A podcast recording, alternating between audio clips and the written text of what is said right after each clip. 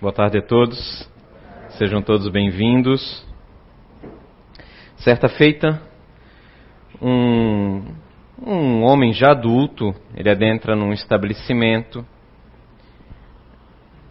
e lá se encontra um amigo dele, um senhor já de certa idade, muito respeitável, conhecido por ter um pensamento muito avançado para sua época, um pensador.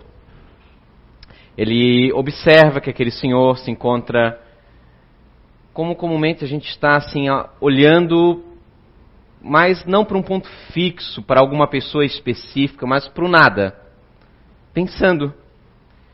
E ele cumprimenta-o, tudo certo, é, você está bem? Sim, é que eu estou com uma dúvida, uma questão, algo que está me martelando dentro do meu ser desde hoje de manhã. Mas eu não, ele responde, eu não quero lhe atrapalhar né, nos seus pensamentos. Sabia da, da capacidade reflexiva desse homem, é, da sua capacidade filosófica mas não quero lhe, lhe atrapalhar. Prefere ficar sozinho aqui sentado, né? Em seu canto. Não, não. Sente aqui.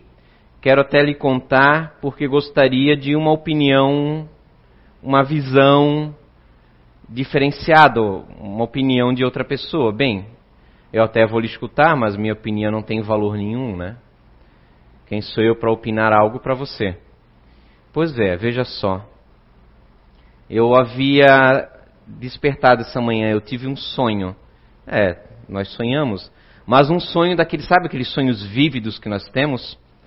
Que nós não conseguimos durante o sonho diferenciar o que é sonho e o que é realidade. Na realidade, né, falando, sendo bem sério, são aqueles sonhos que nós temos em que naquele momento, na, naquele sonho, nós acreditamos que estamos dispersos, estamos vivenciando aquilo. Nem imaginamos Longe de nós que isso é apenas um exercício da imaginação. Pois é, eu estava sonhando. E esse sonho foi um sonho bom até, mas me levou a, a sérias reflexões. Primeiramente eu sonhei, era um dia límpido, maravilhoso, que nem hoje à tarde, um céu azul. E nesse sonho eu voava. E havia uma luz muito forte acima de mim, que me fragilizavam o meu campo visual, os meus olhos, que pareciam tão pequeninos e ao mesmo tempo tão poderosos, aquela luz era exorbitante, e eu voava, e voava sobre o rio até um campo de flores. E eu observava nesse sonho um barulho e eu percebi que eu tinha asas nesse sonho. E ao me dar conta, eu, Shang Tzu, percebia que não era mais Shang Tzu, mas sim uma simples borboleta. E ali fiquei em certo momento nessa minha introspecção, já nem lembrava que era um homem. Apenas que era uma borboleta muito feliz, feliz voando livremente, sem amarras, sem entraves. Mas, como tudo na vida, tudo tem um início e tem um fim. Então eu despertei. Eu voltei a ser Shang Tzu. E agora estou aqui eu. Sim, é um sonho, mas eu me pergunto agora, respondendo ao amigo dele naquele momento: será que eu sou Xiang Tzu mesmo, que teve um sonho? Ou nesse momento eu sou uma borboleta sonhando que é Xiang Tzu? Esse clássico oriental tem 2.400 anos de existência. Já foi transpassadas em várias músicas, poemas, em paródias diferenciadas, mas não deixa de ter a sua veracidade. Xiang Tzu foi um discípulo de Lao Tse, foi um, um dos maiores filósofos da filosofia taoísta chinesa. E realmente, qual é a nossa percepção da vida, né?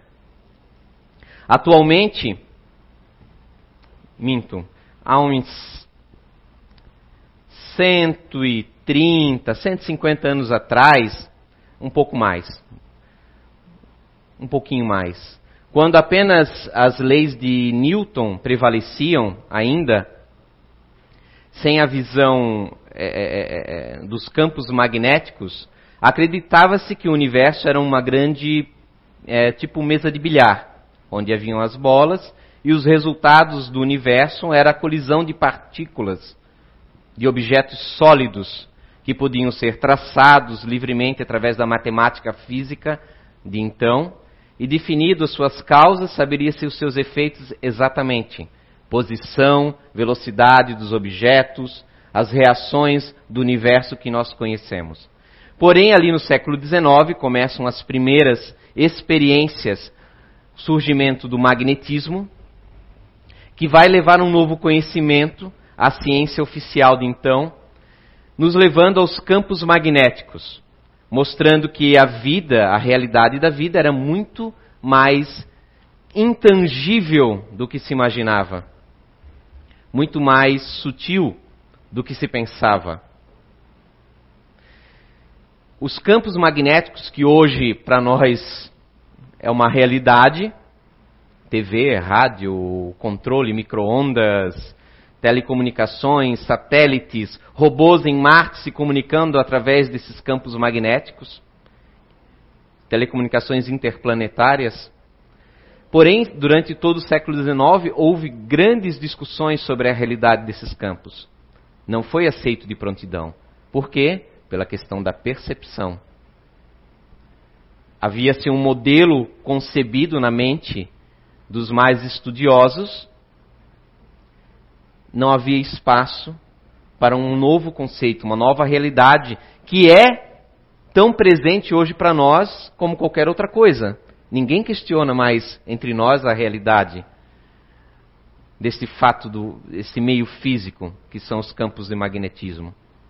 O planeta é uma grande bola magnética que, graças a esse arco magnético em volta do orbe, nos protege das grandes tempestades solares que assolam o, o, o limbo do espaço sideral. Sem ela, estaríamos talvez cozinhando nesse momento. Não é meramente a estratosfera, mas sim um efeito desse campo.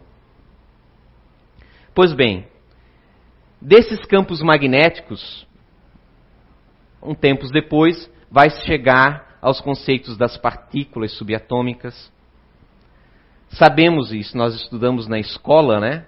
Esse sistema escolar que é algo muito novo também. Estamos em laboratório. O fato de, do, do sistema escolar estar tão precário é natural. São menos que de 100 anos que o mundo, uma parte do mundo bendito, né? Vamos dizer mais a parte ocidental, hoje muita parte oriental. A Coreia do Sul já passou muitos países ocidentais em termos de educação. Mas é um sistema que não havia há mais de 100 anos atrás. Eram poucos que estudavam. A maioria vivia no meio rural. Nós vivíamos em outrora no meio rural. Então, é sistema novo, todos estudar, um meio único ensinando a todos. Claro, há problemas, isso vai se consertar à medida da nossa evolução. Mas esses campos magnéticos que nós estudamos, sabemos que há um núcleo atômico e pequeninas partículas que giram ao redor, os chamados elétrons. Esse chamado átomo, que é a constituição do seu núcleo com suas partículas em volta, aprendemos, pelo menos na nossa época, que é o tijolinho básico da matéria que conhecemos. Constitui tudo Desde a cadeira de plástico que vocês estão sentados, a unha de seus dedos, ao coração que bate no seu peito. Sistemas orgânicos, sistemas inorgânicos, separados e com uma diferença enorme entre fluidos vitais e não vitais, se encontram num ponto em comum na partícula atômica que constitui a matéria ilusória que nos forma. Mas aí se descobre algo muito interessante. Há mais ou menos uns 30 anos atrás, talvez, quando lança-se, e já, claro, anteriormente, apenas vai se divulgar de forma popular, o livro Ponto de Mutação de Fritjof Capra, um físico que ficou muito conhecido por unir a física com questões metafísicas, ele vai levar a público algo que os físicos já o conhecem desde 1918, 19, aonde na verdade a maior parte que constitui este tijolo básico que nos forma, 90% é vácuo. É vazio. É nada. É como se nossa caixa, os tijolos que a formem, 90% fosse oco, não tem os furinhos do tijolo, fossem ainda maiores. Apenas 10% seria a cerâmica, o barro que constitui. Numa proporção mais fácil de assimilar mentalmente, se levássemos o núcleo ao tamanho de uma bola de basquete, em volta do núcleo há vários elétrons, de, de acordo com o átomo girando, em vários níveis. O primeiro elétron mais próximo dessa bola de basquete estaria a 32 quilômetros de distância. Ou seja, nós estamos andando sobre praticamente um, um fio de barbante material. Ou poderíamos dizer em outro, porque toda moeda sempre tem dois lados, né? Tudo na vida tem dois lados. Poderíamos dizer que estamos andando sobre quase nada. Que somos quase nada, mas minha mão não atravessa. Minha mão está cheia de buraquinhos subatômicos, assim como essa madeira. E ela não atravessa a madeira. Interessante, não? Porque não é o nada, há um campo magnético nesse vazio que nos constitui. A nossa percepção da realidade é muito ilusória, no final das contas. E eu não falo nada metafísico até esse momento. É pura física, a mãe das ciências. Que desde Einstein e Niels Bohr, que começaram a se gladiar diante desse conceito, está presente nos meios acadêmicos. Os físicos hoje não se entendem a respeito disso, porque é um universo e são duas leis que constituem esse universo. Uma para o nível macrocósmico, que é nós, esses objetos, e um a nível microscópico, que são as subpartículas, o mundo dos elétrons, dos nêutrons, dos quarks. Lá as leis de Newton não funcionam não dão certo. E as leis de lá não funcionam a colar. Mas nós não costumamos pensar sobre isso. Achamos que é coisa de ficção. Mas está lá, são livros acadêmicos, testes, provas que acontecem. E há coisas incríveis que acontecem nesse outra realidade, nesse outro mundo aqui no nosso planeta esses elétrons que giram ao redor do núcleo, eles se movimentam. É como se fossem camadas. Um elétron tem um redemoinho, outro roda por mais fora. Já viram pista de corrida, de atletismo? Então, tem elétrons correndo pelo lado de dentro, outros pelo meio, outros pelo lado de fora. Mas eles não ficam fixos, eles mudam de posição. Só que, de repente eles estão aqui, de repente estão lá do ponto A para o ponto B, eles não seguem uma trajetória, simplesmente desaparece aqui e aparece lá. O salto quântico, que nós também, nossa professora já nos falou sobre isso, mas de repente nós não nunca pensamos numa perspectiva de realidade sobre isso. O salto, o pulo quântico. Como pode uma partícula, um elétron, que nós consideramos como partícula, desaparecer e aparecer a colar. Como se pode? É interessante nós pensarmos sobre isso, sobre essa realidade que nos constitui, não é uma realidade a longe de nós, é uma realidade que está aqui, nesse braço, nesse microfone, na casa em que vocês moram no pai e na mãe, no marido, na mulher, no companheiro, na companheira, é uma realidade, é algo presente, mas que nós não conseguimos enxergar. E não é assim na vida, quantas coisas que a gente só vê o que quer ver. Porque a informação já tem. Por que não sabemos disso? Será que buscamos? Quais são as perguntas que fazemos em respeito à vida? Quem sou eu? Para onde vou? De onde vinho? Mas eu busco realmente isso? Ou me interessa de repente outras questões como quanto terei? Quando chegarei? Quando me reconhecerão? Perguntas transitórias, oriundos do nosso conceito cultural em que vivenciamos. Totalmente normal. Mas a questão agora é nós refletirmos diferentes. Será que sou então quem eu sou realmente? Ou sou algo diferente? Estou aqui ou estou além?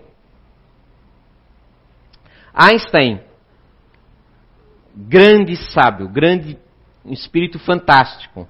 Suas teorias de física são comprovadas até hoje. Porém, a, a, a teoria quântica ele não conseguia aceitar. Porque havia a incerteza nesse mundo quântico. Não havia certeza. Não há como você calcular aonde essas partículas subatômicas vão se encontrar. Não há uma lei que nem a lei de Newton que você consegue por A mais B chegar a C. Einstein não conseguia aceitar isso. Porque era o mundo das probabilidades, não das certezas newtonianas. Era um mundo de possibilidades. Havia uma gama de possibilidades e diante das circunstâncias, uma se tornava realidade diante do observador. Então Einstein vem com aquela célebre frase que na verdade, na verdade, foi uma crítica a Niels Bohr, que era um dos grandes gênios da área quântica. Deus não joga dados, ou seja, o universo não é aleatório. E em parte estava certo isso. Mas Niels Bohr também na sua sapiência, deu uma resposta à altura. Dois grandes gênios. Para de dizer, dizendo a Einstein indiretamente, através também dos jornais, para de dizer o que Deus tem que fazer. Ou seja, o ser humano quer que a vida seja conforme ele estabeleça na sua mente, nos seus conceitos, no seu conhecimento atual. Natural, ele acaba moldando a realidade em que vive, ou tentando conceituar, compreendê-la diante das suas limitações intelectuais, de, de conhecimento, de avanço tecnológico. Isso é perfeito. Porém, em 1964, John Bell, através do modelo matemático, ele mostrou uma coisa que Einstein, Podolsky e Rosen juntos criticaram a física quântica na sua época. Eles falaram o seguinte: nada é mais veloz na física, no universo todo, do que a luz. Qualquer coisa que ultrapasse a velocidade da luz, no macrocosmos, se desintegra, vira energia. Deixa de ser a matéria conhecida. E eles deram um exemplo, naquela época, de crítica. Se tivermos dois, duas partículas originárias, oriundas, nascidas ao mesmo instante, que eles chamam, ficam ligadas, pelo que a física chama de entrelaçamento quântico. Se jogarmos, se essas duas partículas estiverem indo em direções opostas do universo, em determinado tempo, uma estando numa extremidade e outra do universo, se formos capazes de mudar a rotação, o spin de um determinado átomo, o outro automaticamente, instantaneamente, muda também a sua rotação. E eles falaram: isto é impossível, nesse exemplo que eles colocaram. Porque isso mostraria que essa transmissão de informação ultrapassou e muito a velocidade da luz. Então, John Bell, em 64, através de modelos e outras comprovações experimentais, teóricas, demonstraram que, na verdade, isso está correto, o entrelaçamento. E a mudança instantânea entre dois átomos, gêmeos, vamos dizer assim, ou trigêmeos, se preferirem. E aí percebam o seguinte: nesse entrelaçamento quântico de John Bell, ele demonstrou que esses essa ligação de nível atômico ultrapassa, é, é, é tal é de tal nível que ultrapassa o espaço-tempo conhecido. Aonde em 60 se começa as grandes pesquisas a respeito sobre o que é o passado, o que é o futuro, o que é o presente. Então, todos aqueles conceitos ficcionais que nós vimos desde o século XIX em obras como de Júlio Werner, muito bem lembrado pelo Zé Araújo numa palestra que ele deu na última que ele aqui esteve, se não me falha a memória.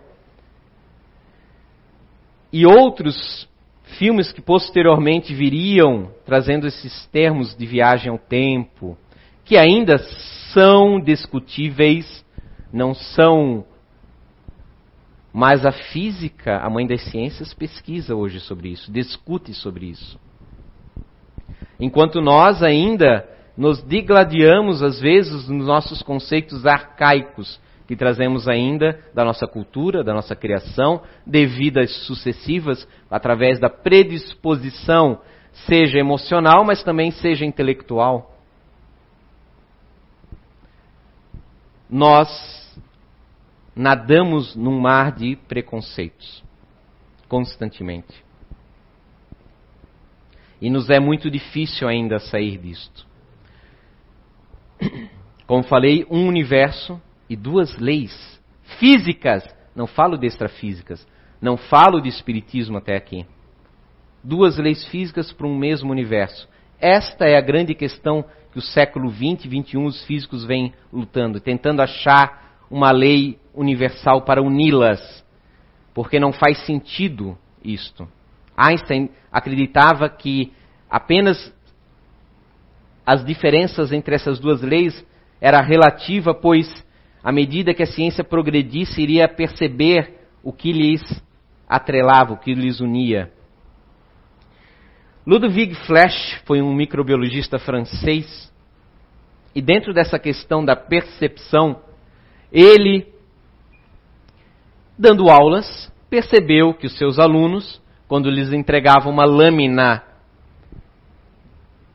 com organismos biológicos para ver ao microscópio, dificilmente no início seus alunos conseguiam ver alguma coisa. Não viam nada, não percebiam nada. Comumente, viam até o que não tinham ali na lâmina. E só com o passar do tempo, seus olhos ficavam treinados, ou talvez sua mente, por agora desejar perceber a realidade que ali se encontrava, nesse microcosmos, começava a perceber aquilo que lá de fato tinha. É interessante. Comumente nossa, nossas vistas são assim, nossa mente é assim. Quantas pessoas talvez já foram condenadas, não por testemunhos de má fé, mas por pessoas acreditarem naquilo que viram e interpretarem que era daquela forma e não era. Me, me recordo agora nesse momento os famosos casos da cidade de Salem, que vocês já devem ter visto através dos livros e filmes, As Bruxas de Salem, aonde retirando-se a má fé de uns e outros que se aproveitaram, a histeria dominava, aonde quando um apontava, veja, aquele ficou doente porque Aquela pessoa ali passou com a sua sombra e depois a horta ficou toda podre, é um bruxo. E a histeria dominava e todos começavam a ver ou lembrar, entre aspas, que aquele senhor bruxo, em vários casos do passado que aconteceu coisas ruins, ele estava presente e nunca esteve.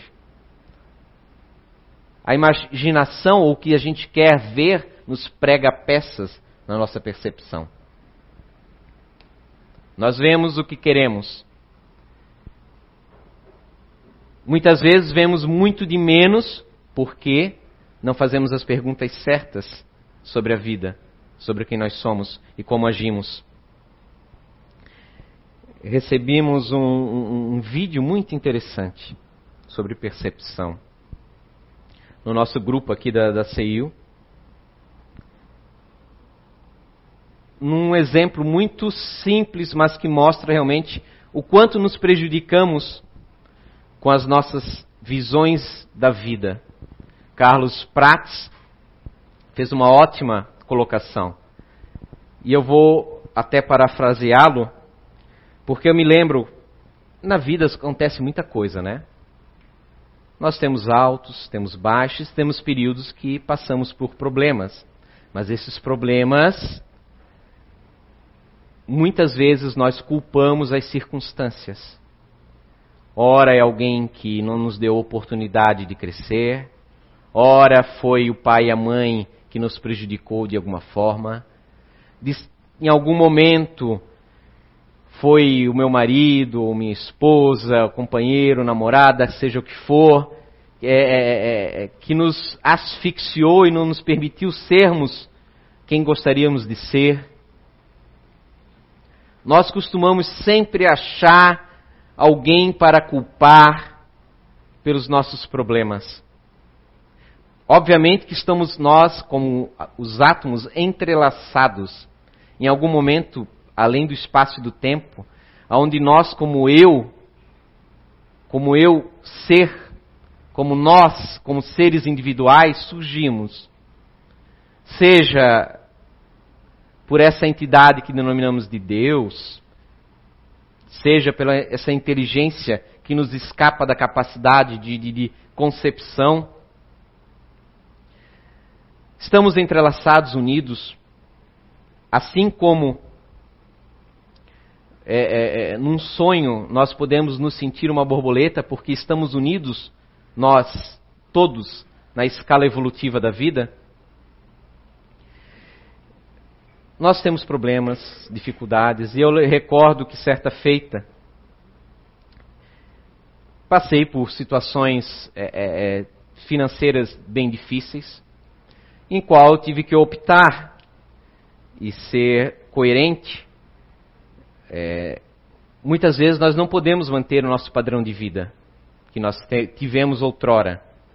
E o orgulho é uma coisa terrível. A gente não quer abaixar a guarda ou baixar o padrão de vida. Ficamos a chorar, a resmungar, a reclamar é, pela situação que nos encontramos, mas não temos a fibra suficiente moral para tomarmos decisões que só são difíceis pela percepção que nós temos nesse momento do quem eu sou. Porque muitas vezes o quem eu sou está atrelado não a uma, uma força interior, mas sim a uma visão exterior do que os outros nos veem. E eu tive que optar por reduzir meus consumos, minha vida, e tive que andar com o meu unozinho extremamente precário. Eu tenho ciência que é precário. Mas é a realidade que eu me encontro.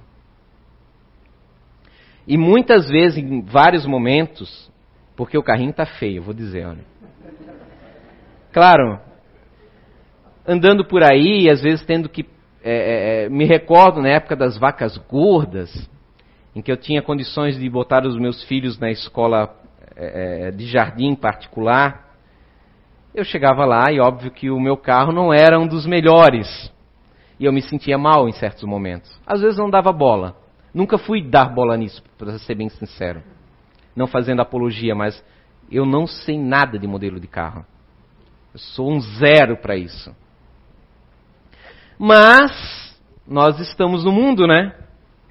E a imagem é uma coisa também presente dentro de mim, como é de muitos, quase todos nós, em alguns mais, outros menos. Então me sentia realmente mal, às vezes, em certas situações, porque, poxa vida, né? Nossa, quem eu fui, quem eu sou, né? Olha só, né? O que é a percepção de quem nós somos de verdade. Mas, como isso às vezes acontecia e a gente tem algum conhecimento, graças ao esforço do, do Zé, da Nice, né, nesses anos todos, mais de uma década, né, todos nós aqui somos gratos. eu colocava, não, mas isso é um pensamento que não está correto, é uma emoção perturbadora, oriunda dentro de mim, mas que se eu deixar crescer, não vai ser frutos bons, vai ser uma erva daninha mesmo. Então, certa feita, indo subindo o morro do Bom Retiro, indo para onde eu deveria ir, eu fiquei matutando, mas tá. Porque às vezes nós somos mal agradecidos. E de fato, vendo esse vídeo do Carlos Prates falando sobre exatamente sobre isso, eu me recordei disso. E eu fiquei pensando, meu Deus, né? Se eu não tivesse esse carro, né, meu carro, como é que eu ia me locomover tão rápido? Esse trajeto que eu faço em 10, 15 minutos, eu ia levar uma hora de ônibus, porque teria que atravessar toda a cidade. Quanto tempo eu iria não aproveitar de forma melhor? Claro, não estou dizendo mal de quem de andar. Eu andei de ônibus a minha vida toda. Eu tive carro só com 24, 25 anos. Trabalhei sempre. Fui a Pomerode trabalhar, trabalhei em Pomerode de ônibus. Não tem problema nenhum, a gente pode aproveitar o tempo. Mas, sem dúvida, quando a gente tem um objetivo, às vezes, isso faz a gente perder um certo tempo. Uma, duas, três horas do dia em viagem. E eu pensei comigo, meu Deus, né? Como eu sou ingrato. Como poderia é, é, é estar numa situação realmente pior? Como nós podemos, às vezes, durante a nossa vida, estarmos em situações piores? Só é ruim quando nós caímos nesse bendito vírus chamado comparação. É um vírus terrível. Pior que resfriado, porque resfriado depois de sete dias ele vai embora. Esse aqui não. O danado, quanto mais a gente alimenta, mais forte ele fica. Comumente, nós pensamos, quando eu souber, quando eu tiver estudado aqueles livros, eu vou fazer algo de bom. Quando eu. Não, quando eu tiver resolvido esse problema na minha vida, sim, eu vou fazer a diferença. E aí você vê a história de Jerônimo Mendonça, que com seus 17 a 19 anos, 17 anos descobriu o Espiritismo. Quando sua avó faleceu, quis saber sobre mais o além túmulo. Antes, passou a visão religiosa, passou a ser orador, com 19 anos começou a sua doença. Queria lhe deixar paralítico, paralisado. Continuou, fundou dois centros, várias palestras pelo país, apesar da paralisia. Primeiro foi para a muleta, para a cadeira de roda. Ao término, pede aos amigos que desenvolvam uma maca, como fosse uma cama ergométrica, onde ele ia às palestras de multidões deitado para proferir a palestra. Procurem no YouTube Jerônimo Mendonça, um fantástico orador espírita. Ficou cego, a doença degenerativa, problemas cardíacos. Mas foi muito justo concebido, denominado gigante deitado do Espiritismo. Amigo fiel de Chico Xavier, com vários livros também publicados. Uma lição de vida para nós, na nossa comparação medíocre diante dos valores humanos. Um carvalho é magnânimo, é lindo, majestoso, mas diante da tempestade mais feroz, ele se quebra. O bambu ele se dobra humildemente e permanece para a existência seguinte. Nós geralmente batemos né, com murro na ponta de faca, por teimosia, pelos conceitos equivocados que nós insistimos alimentar. Mas são os lobos que tem dentro de nós. Nós insistimos em dar comida ao animal feroz e não ao cão que já é domesticado mas sim ao lobo que vive na selvageria no meio das matas. Cabe-nos refletir muito ainda. Na física quântica hoje, já se sabe, e esse que é algo esplêndido e até um, nossa, é difícil de assimilar, que a partícula, o elétron, ele é tanto em determinados momentos uma partícula que vai em linha reta, quanto em alguns momentos funciona como se fosse um campo magnético, deixando de ser partícula. Partícula onda. Mas como? Em que momento é partícula, em que momento é onda?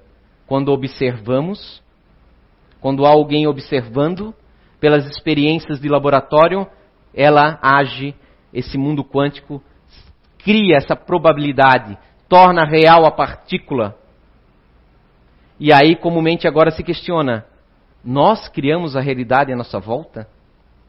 Será possível que a mente humana consiga influenciar no macrocosmos? Porque no mundo subatômico sabe-se que sim, é uma realidade. Mas e no mundo maior?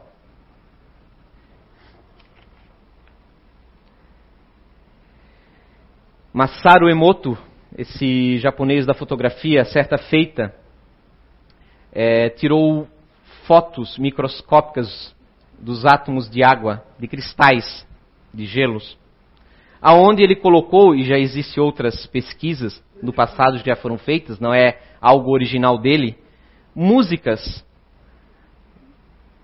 diante de determinada amostra, de outra amostra, e verificou que os cristais possuíam sim, reagiam, apresentavam formatos diferentes. Ele aí teve uma sacada. Ele pegou, colocou rótulo nos vasilhames de águas e escreveu palavras como amor, ódio, carinho, afeto, assassino, palavras de baixo nível, e verificou que também apresentavam incrivelmente alterações moleculares no seu formato. Isso é algo fantástico. Outras experiências foram feitas também, com pessoas com campo magnético, segurando essas, essas amostras. Lembremos que a água, ela é usada, é um elemento fundamental na homeopatia, que é usada para curar algumas doenças humanas, mas também algumas doenças de animais, de bebês, aonde não há o placebo, onde não há o efeito hipnótico. Ou seja, a água possui essa capacidade de moldar, como acontece com a água fluidificada. Ela possui as suas, no seu nível subatômico alterações, positivas ou não. Mas aí os pesquisadores perguntaram, em Princeton, será que é capaz de eventos maiores a nossa mente mudar as coisas? E eles lembrando do antigo baralho Zener, das probabilidades matemáticas introduzidas lá na universidade, né, de, de pesquisas parapsicológicas, criou um aparelho eletrônico, um gerador de números aleatórios. Produzia um e zero. Uns e zeros.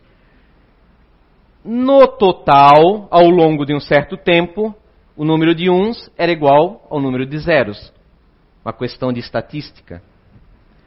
Então, pediram para, chamaram pessoas para apertar o botãozinho e gerar uma numeração aleatória, mas pediram para que elas tentassem pensar mais em um.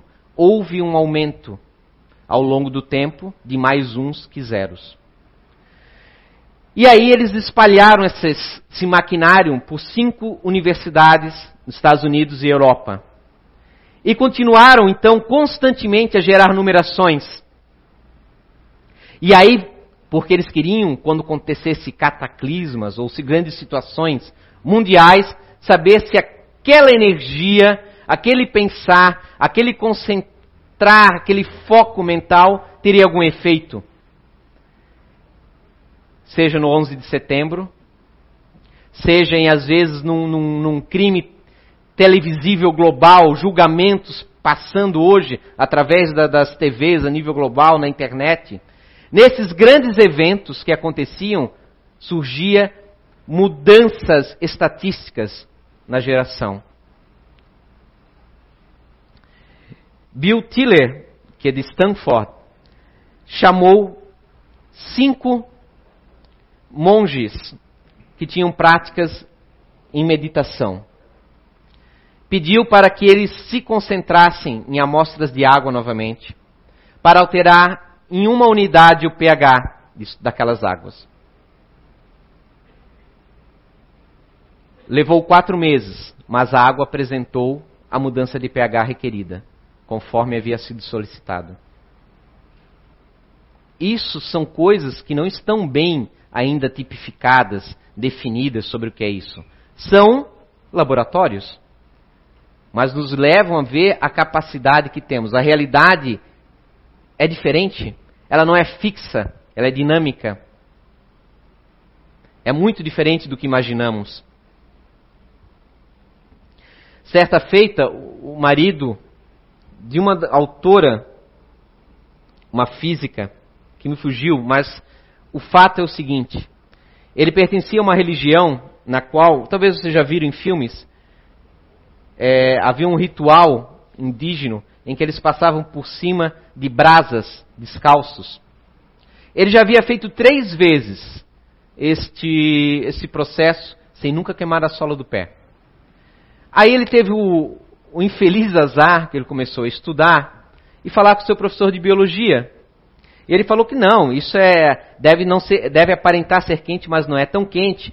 E ademais, né, é, existe é, é, é, uma lei física que às vezes acontece quando um corpo tem diferença de temperatura com outro, cria-se um vapor entre eles que isola aquela situação. E com isto na mente, durante o trajeto da sua quarta vez, quarto ano que ele estava fazendo o ritual, ele começou a pensar nisso Resultado, teve queimaduras de terceiro grau na sola do pé. Mas ele pensou: não, mas espera aí. Eu fiz três vezes isso com a experiência que eu tenho. E agora, porque outra pessoa me falou que não é possível, não se tornou possível, nós damos muito valor ao que os outros pensam, a, a, a, a aparente credibilidade que a pessoa possa ter mas e a experiência que nós temos? Não vale mais nada? Quantos, quantos que já vivenciaram fenômenos mediúnicos, participaram, pesquisaram, e aí por algum motivo, talvez por uma frustração, por, por deixar de conviver naquele meio salutar e começar a viver entre pessoas céticas, começa a questionar as suas próprias experiências que eram realidades indiscutíveis. Era a sua experiência. Mas nós não queremos saber da nossa experiência. Resumindo, ele fez a quinta tentativa e não se queimou mais. Porque ele optou de ter fé na sua experiência pessoal, naquilo que ele havia já constatado, e não foi uma vez, do que era a realidade para ele. Então a fé, sim, a fé, ela altera. Mas nós não podemos, infelizmente, ter tudo o que desejamos. Sabe por quê? Porque nós somos muito infantis ainda. Se tivéssemos a, a capacidade de, de, de mentalizar, de focar aquilo que desejamos e ter aquilo, de construir essa realidade que, que almejamos, quantas coisas horríveis aconteceriam. Quantas vezes no trabalho o chefe lhe falou, lhe respondeu mal e você falou, ah, eu queria que morresse esse indivíduo. Quantos assassinatos nós faríamos? Criaríamos. Não é verdade? Quem, não, quem nunca teve instabilidade de comportamento que atira a primeira pedra? Quem nunca pensou mal do outro? Quem nunca desejou um mal para o outro, de alguma forma. Mas comumente ainda nós pensamos que é um bem. Ah, ele vai sofrer, mas vai aprender. Vai ser bom para ele. E eu vou estar tá aqui vendo da janela do meu quarto. Um dia eu vou resgatar ele lá no umbral. Né? Comumente nós queremos Claro, é, é, é uma lei nova, é, uma, é, é, um, é um novo horizonte que se apresenta. E nós estamos aprendendo, mas é claro, está muito além do que simplesmente ficar repetindo palavras. Eu quero, eu posso, eu vou ter aquele carro, eu quero, eu posso, eu vou ter aquele carro. Bota a foto na geladeira, no espelho da casa. Eu vou visualizar, vou mentalizar. Fiz curso de hipnose, vou fazer auto-hipnose. Fiz o, e programação neurolinguística, agora sim eu vou conquistar tudo que eu quero na minha vida. E se iludimos nisso. Quanto mais nós berramos para fora o que queremos, mais forte nós assinamos embaixo que duvidamos disso.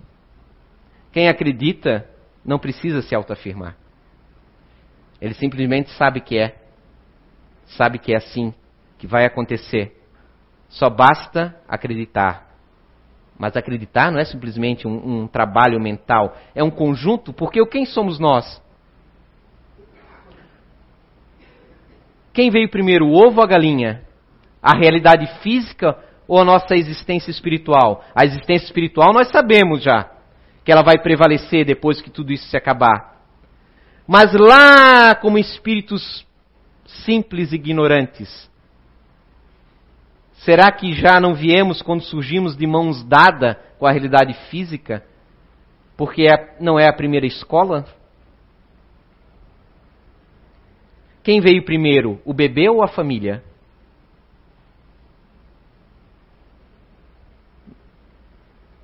Não há como pensar uma coisa, sentir outra e agir diferente.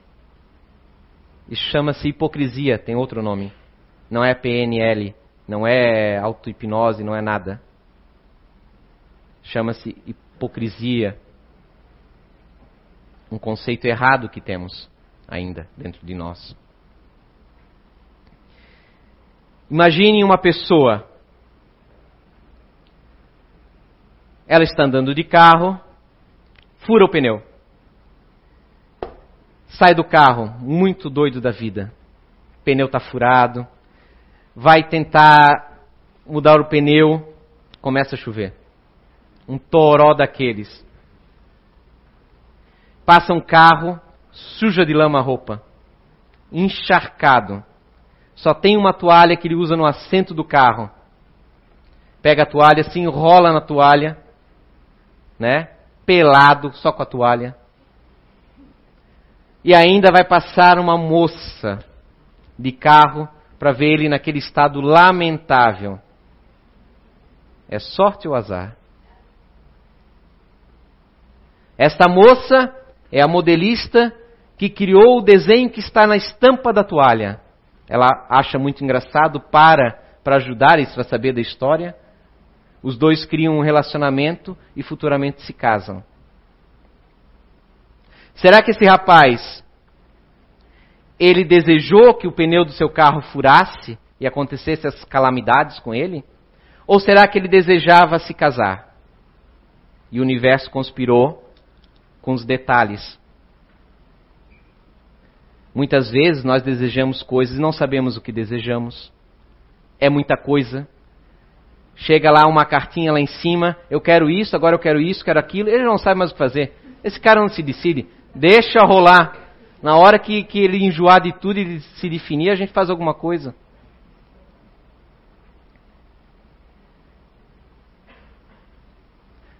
É óbvio, né? Muitas vezes nós, eu quero aquilo, eu quero aquele brinquedo, eu quero aquele brinquedo. Brinquedo pode ser muita coisa para o adulto. Eu quero aquilo, quero, quero, quero, quero.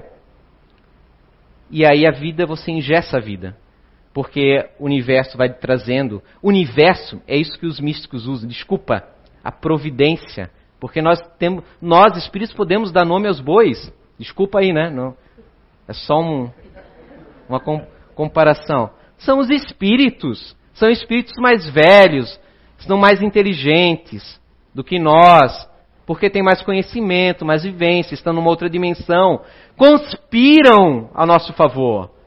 Nós sabemos que temos mentores que nos acompanham, espíritos familiares, a vovó que está conosco, o vovô, se já partiu. Nós sabemos que temos pais e mães de outra vida, filhos de outra vida que nos acompanham, que nos querem bem. Nós temos um rol de família ao nosso redor e nós não damos valor para isso. Porque o sangue não é nada. Às vezes, um amigo de infância é mais família. Mas também, às vezes, você é mais família para aquele irmão do que dentro de casa. Você não se esforça também para isso. A moeda tem dois lados sempre. Não tem como pegar só um lado da coisa. Então, às vezes, os problemas que nos acontecem na vida são frutos do que nós desejamos. Um pai e uma mãe zeloso deixa a criança berrar na cadeira do dentista, porque sabe que vai fazer bem para ele. Não, vem cá, fica com esses dentes podres, seu dentista malvado. Não, a gente não faz isso. A gente deixa, porque é necessário. Só que esse pensar, esse desejar também pode ter efeitos negativos. Porque quando nós não nos damos bem, não nos esforçamos com o outro, berramos, batemos a porta dentro de casa, são as egrégoras, os campos de energias que nós cultivamos em nosso lar, na nossa profissão, na nossa casa, no nosso serviço, dentro do nosso carro, nas nossas roupas. Imagine na água, no líquido que compõe o nosso corpo. Nossas células estão extremamente entrelaçadas com esse, esse que somos nós, não isso que estamos. Se somos capazes de alterar um cristal de água que está fora de nós, imagine aquilo que está vinculado a nós. Quantas doenças são oriundas, na verdade, dos nossos comportamentos? Então, a moral que a religião prega sem ter esse conhecimento que o espírita o tem, não está tão errada. Porque a moral pode se ler saúde. Moral não é aquelas regras rígidas que compõem um decálogo, mas sim a diretriz para nos levar a um modo diferente de enxergar a nós e aos outros se eu não percebo as minhas habilidades e as minhas inabilidades, como me melhorar? Se eu não enxergo o outro como ele verdadeiramente é, como respeitá-lo? Aí está a origem de todos os desafetos, de todos os problemas que temos. Quando a gente enxergar e tiver a percepção adequada da vida, quando nós lembrarmos que mais do que, do que meramente um eu, uma consciência que a ciência fala, estamos à frente. Nós sabemos, já vimos, desde de William Crookes, desde Carmine, Carmine eh, Flammarion e tantos outros pesquisadores que já viram materializações do espírito, sabemos que a vida continua.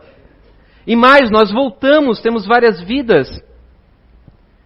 A pesquisa de Ian Stevenson, Jim Tucker, do Banerjee, Dr. Hernani e muitos e muitos outros, falando de crianças que lembram de vidas passadas.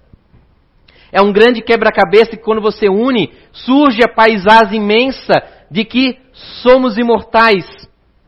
Somos espíritos e não meramente uma junção de nervos e ossos. Estamos aqui por uma, um motivo. Por que, que estamos aqui? Por que essa consciência precisa dessa realidade tão ilusória? Que é assim que se apresenta agora, diante de tudo que vemos. Tem os seus motivos. E o Espiritismo explica o que a física quântica ainda não consegue. Somos seres em gradativa evolução chegaremos a uma situação angelical um dia, mas ainda temos um abismo para isso. Não conseguimos ainda nem amar a todos sem distinção. Vibramos, discutimos, reclamamos, ofendemos levantamos a voz, agimos nos escuros, no silêncio, nos vingamos, julgamos, condenamos, preconceituamos o nosso próximo. Quão longe ainda estamos de ser cristãos. Rogo a Deus, por mim e por vocês, que saibamos aproveitar essa existência, que é tão curta, tão breve. O que são algumas décadas? Nada. Também pode ser tudo. Há um mar de possibilidades à nossa volta. Basta nos escolher qual opção queremos tornar a nossa realidade. Muita paz a todos, uma ótima semana, fiquem com Deus.